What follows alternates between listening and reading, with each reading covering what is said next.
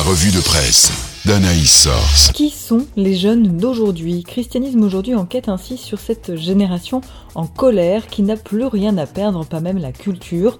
Mais pour la vie, les adultes seraient les premiers responsables car ils seraient nombreux à transmettre leurs inquiétudes et la certitude d'un horizon bouché aux jeunes.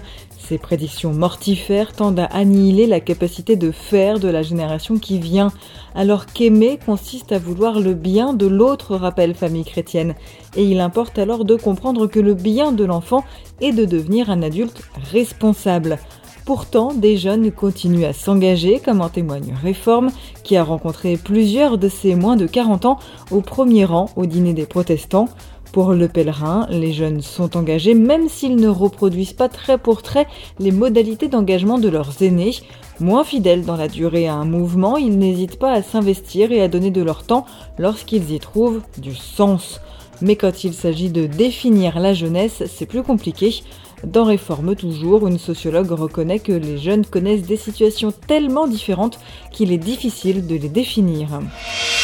Direction le Qatar à présent pour un focus cette semaine sur la situation des chrétiens. L'organisation Portes Ouvertes rappelle qu'il s'agit d'un pays figurant dans l'index mondial de persécution des chrétiens 2022 et lance un appel à la prière, rapporte Info Chrétienne qui précise au Qatar, aucun citoyen n'a le droit de quitter l'islam ou de participer à une cérémonie chrétienne, tandis que les étrangers peuvent célébrer leur culte uniquement dans des bâtiments autorisés par le gouvernement. Pourtant, la Croix évoque une petite communauté chrétienne forte de près de 200 000 fidèles qui peut pratiquer sa foi mais dans un cadre limité.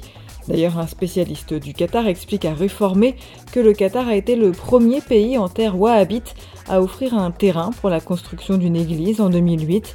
Mais la vie précise que les visiteurs étrangers ne seraient pas autorisés à se rendre dans une église.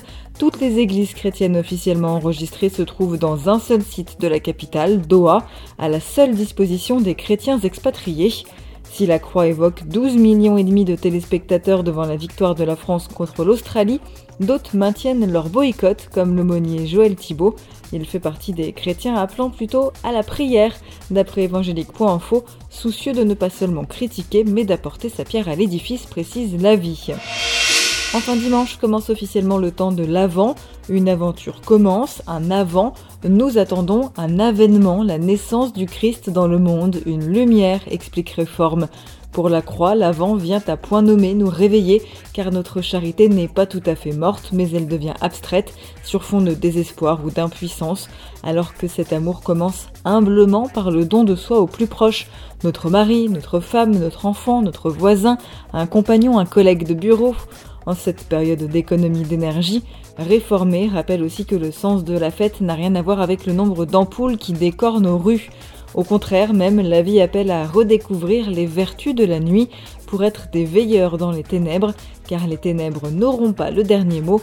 Alors à l'appel d'Aletheia, retrouvons nos âmes d'enfants et réapprenons à nous émerveiller, car oui, un sauveur nous est né, et nous l'avons attendu avec joie et impatience.